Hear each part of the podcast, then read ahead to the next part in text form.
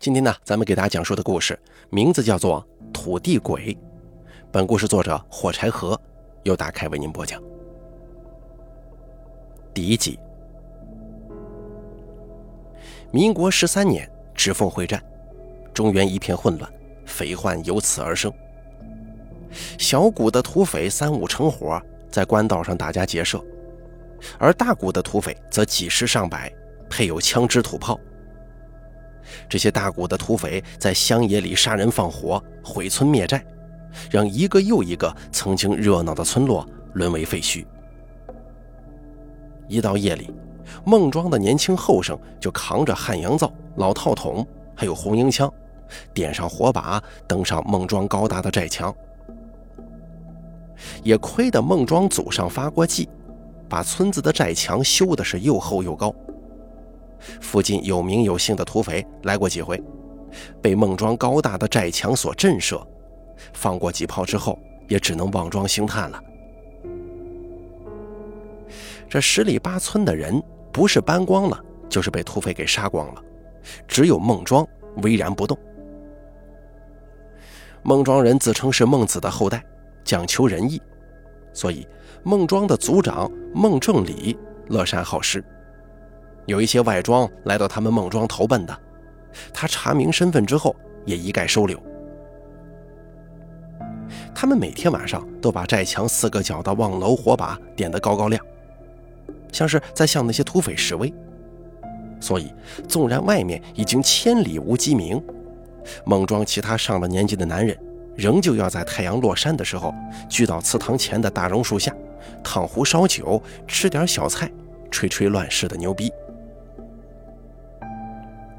这天晚上，几个人正喝得眉飞色舞，树上突然掉下来一个黑黑的影子，把众人都吓了一跳。那个黑影站起来，拍了拍土，冲着离他最近的孟大眼嘿嘿傻笑。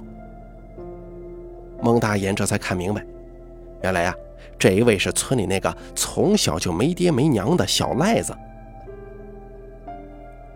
孟大眼一巴掌拍到小赖子的后脑勺，骂道。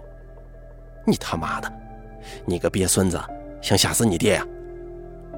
小赖子继续发笑，他擦了一下流到嘴角的口水，指了指桌子上的花生跟卤猪下水。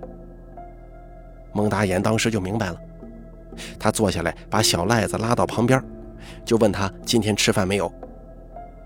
小赖子摇了摇头，继续傻笑。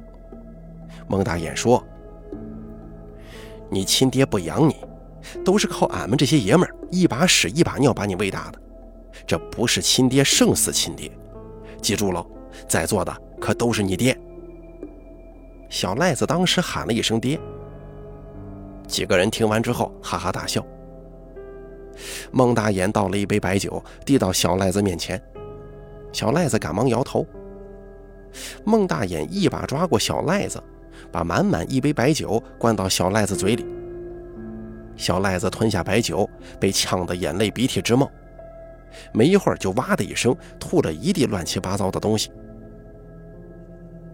孟大眼站起来，一脚踹倒小赖子，骂着说：“妈的，你就配吃屎！”小赖子爬起来，连滚带爬的朝着村里跑去。孟大眼摇了摇头，对几个人说：“这小兔崽子以前还挺机灵的，什么时候变傻了？”村里的鞋匠就问他：“哟，怕不是给你玩傻了吧？”孟大眼冷哼一声说：“老子才没有走后门的习惯呢。”此时月上柳梢，他估摸着再不回去，家里的婆娘该唠叨了，跟几个人又推杯换盏了两轮，就各自道别。桌上的烧酒花生还剩了一些。孟大眼把剩下的花生划拉到口袋里，拿起烧酒，最后一个离开。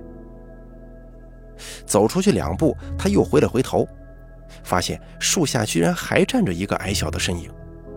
他想，那多半是小赖子，趁着大家伙走了，又偷偷溜回桌子上捡点剩的。喝得醉醺醺的孟大眼又低声骂了句娘，再也没管那个忽然出现的身影，而是快步朝家里走。孟大眼的家离祠堂是没几步路的，他一心想着赶紧回家，家里有婆娘给他烧好的泡脚热水。可是他不知道，那个身影正在后面紧紧地跟着他，从祠堂一直跟到他家门口。孟大眼到了家门前，刚要用力去拍门，却突然感到后头有人扯他衣服。孟大眼回头，看到自己身后正站着一个从来没见过的男人。他戴着个瓜皮帽子，佝偻着身子。身材矮壮，正一脸怪笑地看着自己。孟大爷努力地回想这张脸，可实在是想不起来。而这个时候，那个男人问道：“有酒吗？有肉吗？”“没有，滚蛋！”孟大眼不耐烦地摆了摆手，把男人推开了。“有酒吗？有肉吗？没酒没肉。”不好走啊！那个男人仍旧不依不饶。你快点给我滚！孟大眼咒骂着，门也开了。他婆娘正一脸睡意地站在门后头。孟大眼赶紧进了门，然后把门拴好，将两道门锁也锁上了。他问他婆娘：“水烧了没有啊？”婆娘摇了摇头说：“没呢，今儿不知道咋了，一到天昏就犯困。”孟大眼又低声骂了一句，接着往院子里走。结果刚走进院子，他人就呆住了。那个男人站在院子里，佝偻着腰，仍旧是一脸怪笑。这下子，孟大眼吓得彻底酒醒了，他婆娘也给吓住了，拉着孟大眼慌里慌张地说：“哎，当家的，俺俺可没背着你偷汉子呀，俺是真不知道这个男人是哪来的。”孟大眼喝了一句：“闭嘴！”他想啊，今天晚上准是撞见黄大仙之类的妖怪了。如果不赶紧好吃好喝的送他走，往后的日子准没好过。烧酒，快些烧酒去！孟大眼把怀中的酒瓶子递给他婆娘，他婆娘唯唯诺诺的拿着酒去温。他带着那个男人在小院中间的石桌上坐下。从怀里掏出花生，客客气气的给这个男人递了上去。有肉吗？没酒没肉，不好走啊。男人并不动他递上来的花生，反倒收起脸上的笑，面色变得凝重起来。呃，肉。孟大眼犯难了，家里实在是没肉了。没酒没肉。不好走啊！男人继续重复这八个字，声音带着一种莫名的寒意。孟大眼想到家中的那只母鸡了，赶忙招呼婆娘：“快点把鸡杀了，赶紧给大仙炖上。”他婆娘一听急眼了，说道：“哎，那可不行啊，那是咱家下蛋的鸡，就那一只啊！哎呀，不行也得行，你赶快去。”婆娘杵在原地不动弹。孟大眼也急了，拉过婆娘，小声地说：“这估计是黄皮子仙，今天晚上吃不到这鸡，他铁定不会走的。”婆娘泪眼汪汪地说：“咱家可就这一只啊！”孟大眼回过头看男人，男人脸色铁青，嘴里仍旧念叨着：“没酒没肉，不好走啊。”孟大言把心一横，跑进鸡窝，把那唯一一只母鸡一把拎出来，就在院子里杀鸡拔毛。婆娘眼泪汪汪的跟着孟大眼进了灶房，等鸡炖好，又跟着他一起端到了院子里。满满一盆鸡端了上来，男人看着鸡，对孟大眼说：“你吃。”孟大眼拿起桌上的酒喝了一口。然后抓起一根鸡腿来，就狠狠地啃。男人对站在一旁的婆娘说：“你也吃。”婆娘继续杵在原地不动弹。男人又说了一句：“你也吃。”孟大眼嚼着鸡肉呵斥道：“你赶快吃啊！”婆娘颤颤巍巍地夹起一块鸡肉，刚放进嘴里，又想到这是家中唯一的下蛋母鸡。就忍不住呜咽起来。他一边嚼一边呜咽。等到鸡肉全部咽下去，委屈似乎更大了，索性一屁股坐地上嚎啕大哭。孟大眼不管婆娘，他继续啃着鸡腿，啃了一会儿，抬眼看对面的男人。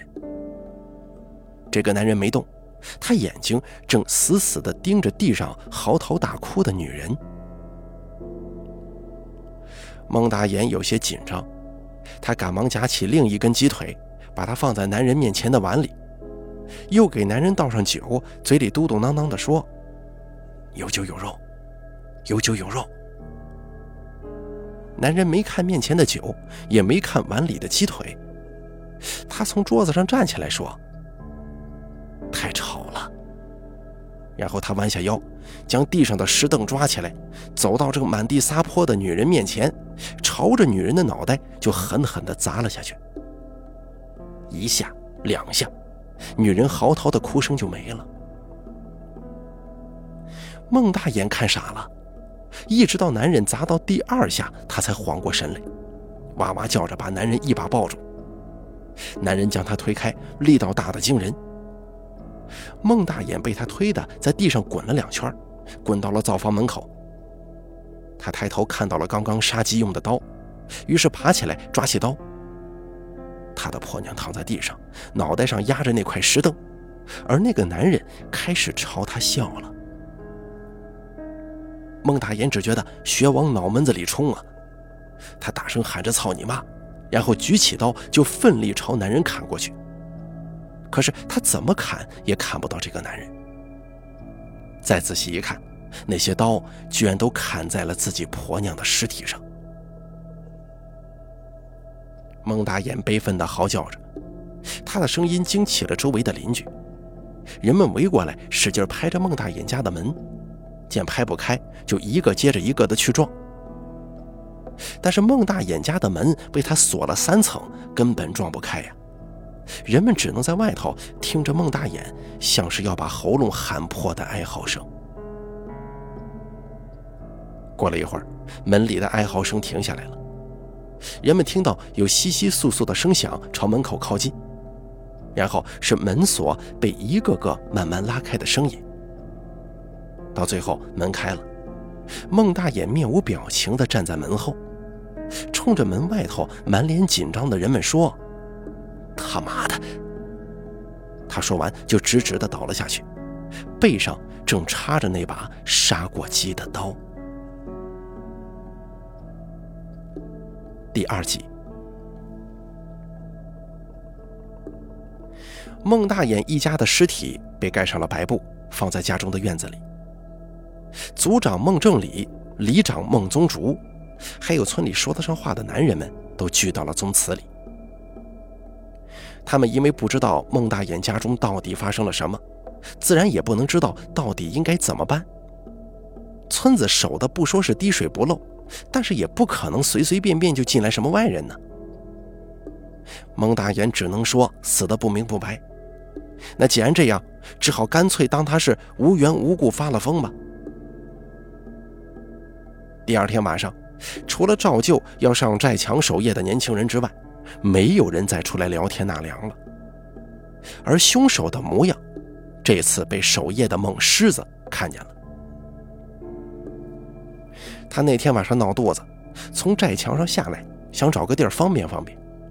远远的就看见一个戴着瓜皮帽的矮个子男人，从祠堂延伸出去的那条路上晃晃悠悠地走。不一会儿，孟狮子就看到那个男人走过孟大眼的家，来到了村里的鞋匠家门前，开始敲他家的门。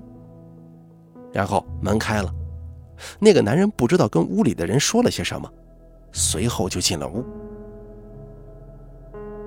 孟狮子觉得自己从来没在村子里见到过这样打扮的人，但是看见那个男人进了屋，就觉得这个男人应该是跟鞋匠认识。可是鞋匠当然不认识这个半夜来敲门的怪人，他只是老实木讷。听到这个面前的男人管自己要吃要喝，就好心的把他放了进来。这个男人进屋之后还是那句话：没酒没肉，不好走啊。鞋匠的老婆走出来，看到男人，一下想到昨天晚上孟大眼家发生的怪事儿，心中就责怪自己没把这个事儿及时的跟一整天没出门的鞋匠讲一讲。眼看这男人要酒要肉，就一脸紧张的赶紧下厨张罗。老实木讷的鞋匠想跟这个男人攀谈几句，想问问他是从哪儿来的。但是男人除了之前重复的那几句话之外，别的什么也不说。鞋匠这才觉得自己是惹来麻烦了，就缩在屋子的角落，不再吱声了。酒菜端了上来，男人照例邀请鞋匠两口子喝酒吃肉。鞋匠两口子各吃了一口菜，喝了一口酒，就不再举筷子了。男人看着桌上的酒肉，摇了摇头，就说。肉不够。鞋匠两口子面面相觑，不知道男人在说什么。而这个时候，里屋传来婴孩的声音。男人站起来说：“肉够了。”他说着就要往里屋走。鞋匠女人大惊失色，赶忙站起来，一把抱住男人。男人扭过头，看到鞋匠缩在墙角，不知所措。看到鞋匠女人眼睛通红的看着自己，摇了摇头，顺手拿起橱柜上的鞋匠修鞋的铁锤，朝这个女人的脑袋就打了过去。当时女人被打的脑袋凹下去一块，她瞪着凸出来的眼珠子，仍旧死死地抱着男人。这个时候，鞋匠从墙角哆哆嗦嗦地站了起来，他不说话，开始跪在地上一个劲儿地磕头。男人把女人敲死之后踢到地上，走进里屋。不一会儿，里屋婴孩的啼哭声也停了。男人走出来，看到鞋匠还在一个劲儿磕头。他举起黑漆漆的锤子，把跪在地上的鞋匠也敲死了。两户人家的惨死终于惊动了整个村子。正堂下一左一右坐着两个人。桌子前还站着一位。这个左边坐着的是族长孟正礼，站着的是里长孟宗竹，右边则坐的是一个老妇人。所有人都焦躁不安地交头接耳，只有小赖子一脸得意。他看到这么多人挤在祠堂，还以为又要过年了，于是快活地在人群当中挤来挤去。孟宗竹弯着腰，对那名老妇人毕恭毕敬地说：“请问童婆，这到底是何方妖孽呀？”童婆是方圆几百里有名的神婆，也是为了躲避匪患才来的孟庄。孟宗竹此前瞧不上这类装神弄鬼的人，但是此刻又庆幸自己当初收留了他，但他还是心虚啊。童婆来到之后，只是被安排住在了自家下人的偏房里，所以孟宗竹这会儿的心情啊，有多少有些矛盾。他毕恭毕敬地给童婆递上一杯茶，向她小心翼翼地打听这连杀两户人家的怪物到底是什么来头。大仙儿啊，这这是黄皮子吗？孟宗竹问。童婆低头吹着茶，问道：“你们庄上可有人惹过黄皮子呀？”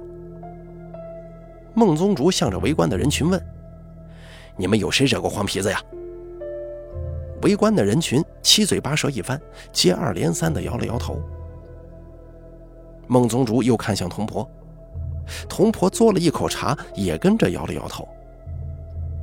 怎么会是黄皮子呢？黄皮子，你再怎么惹他，他也做不出那么惨无人道的事儿啊！呃，那大仙儿啊，这到底是个什么玩意儿呢？童婆抬起头看了看孟宗竹，又看了看孟正礼，摇了摇头，慢吞吞地说：“不知道啊。”孟宗竹脸色唰的一下就变了，他直起身子，斜眼看了一下孟正礼，轻轻地咳嗽一声。孟正礼并不看他，自顾自地捋着他那长胡子，神色淡然。童婆叹了口气说：“年轻人呐，还是沉不住气。虽然我不知道这妖孽的来头，但不管是妖是鬼，在神佛面前都无处遁形。我选个良辰吉日，将六丁六甲换出来，他是妖是鬼，又何足为惧呢？”孟宗竹听到这儿，身子又弯了下去，问道：“呃，那大仙儿啊，您何日做法呀？”童婆说：“明天晌午就是吉日。”孟宗竹叹了口气，他朝着围观的人群大喊：“明日晌午，童大仙开坛捉妖了！”人群听完之后欢呼雀跃，沸腾的声音掩盖了童婆的轻声叹息。他放下手中的茶碗，叹了口气说：“这茶怎么没味儿呢？”第三集，茶是好茶，用的是村里那眼百年不枯的泉水泡的。据说孟庄建庄已经有两百年了，过去有风水先生路过这儿。都说孟庄这个地方是难得的风水宝地，依山傍泉，土地肥沃。村里那口泉，两百年来任凭什么天灾人祸，就是没枯竭过。所以孟庄也没听说遇到过什么天灾人祸。孟正里有两句口头禅，一句是“土地是命”，另一句是“孟庄这块地是祖宗特意挑出来的宝地”。给做金山银山也不能换。孟庄的人呢，也对他们脚下这片土地有着强烈的自豪。匪患最凶的时候，常常有村寨为了躲避匪患，举村搬迁。但是孟庄的人啊，哪儿都不去。他们不信土匪有多穷凶极恶，他们跟孟正礼一样，相信土地是命，是脚下这片土地给了他们孟家两百年的兴旺。孟庄人生活上仰赖土地，精神上仰赖祖先。离了这片土地，他们觉得自己就什么也不是了。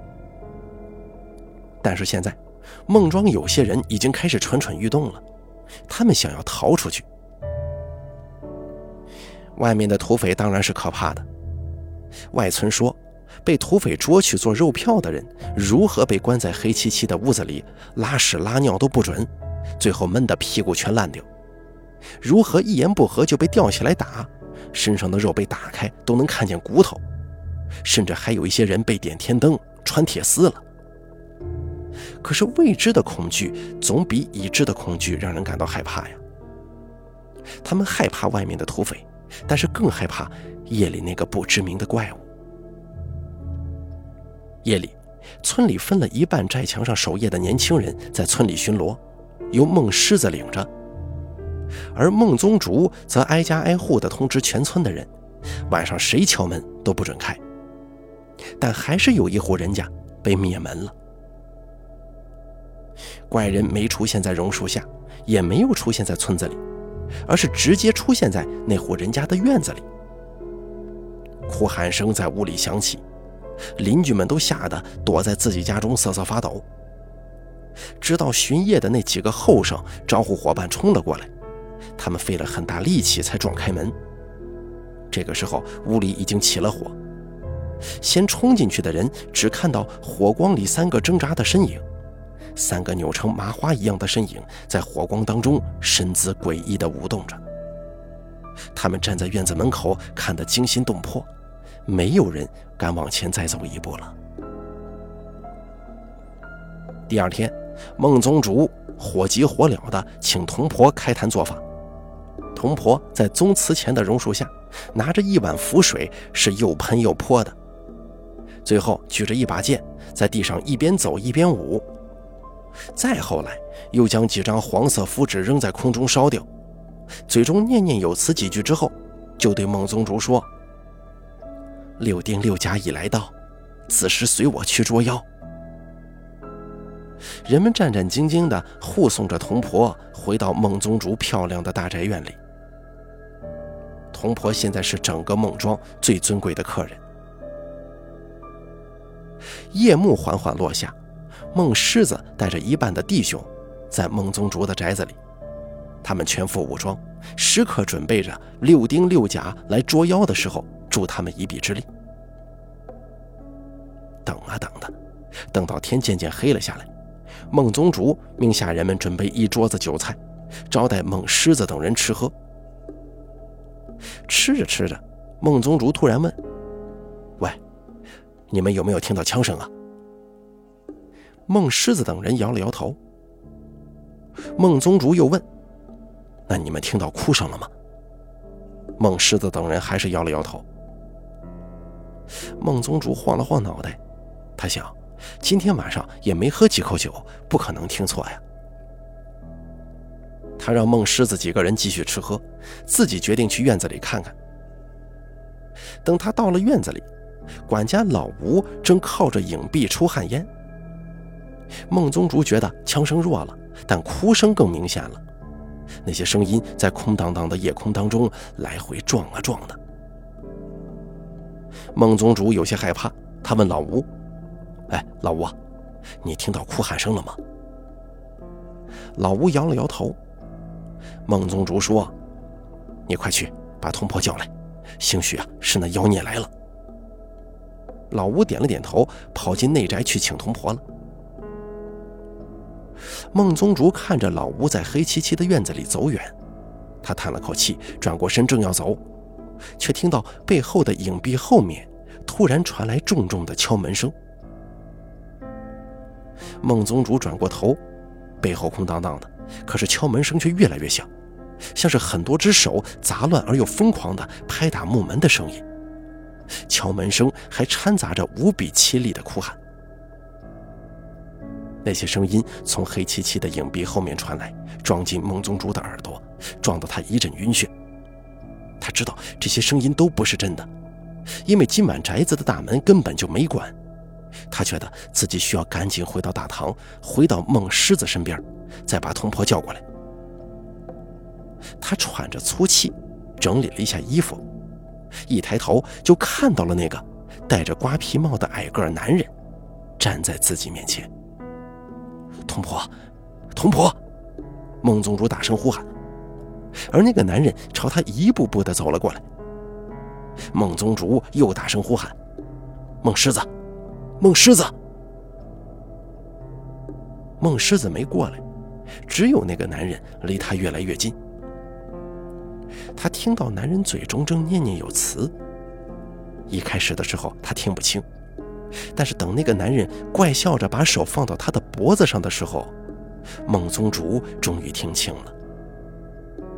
他死死地掐住了孟宗竹的喉咙，并且说：“有酒有肉，可以走了。”原来是这样啊！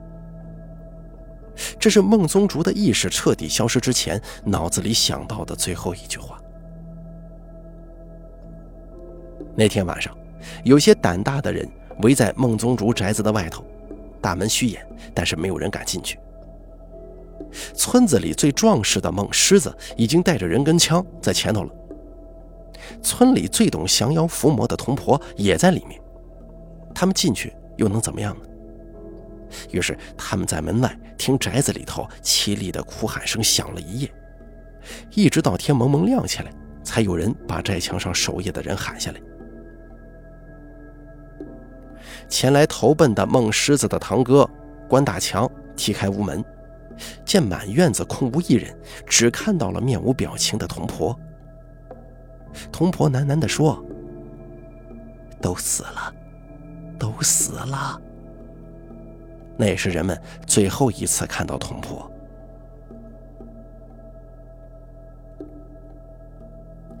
村里现在只剩下族长孟正礼能主持大局了。大家围着他等他出主意，可是他却一言不发。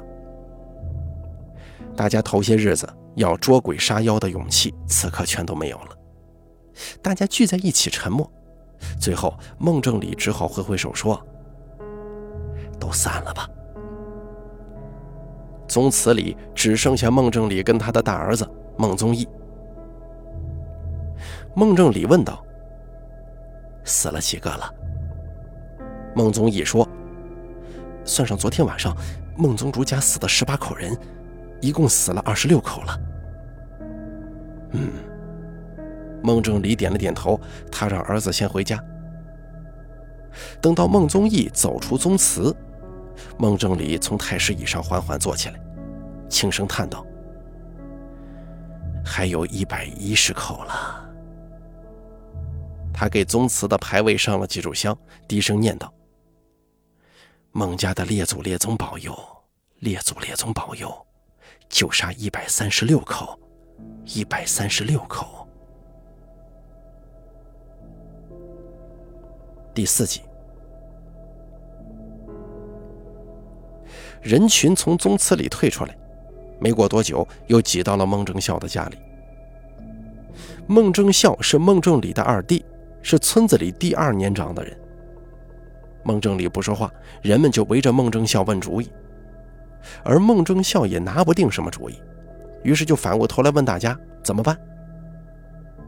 这个时候，人群里有人说话了，那是孟正孝的外甥何海龙。何海龙说：“你们没发现死的人都有一个共性吗？”人群开始议论纷纷。不多久，其中不少人也发现了这个共性。那些意识到共性的人，都齐齐地看向那些之前被收留进来的外村人，他们支支吾吾，满脸的有口难言。孟正孝也明白过来了，他看着外甥，有些不知所措。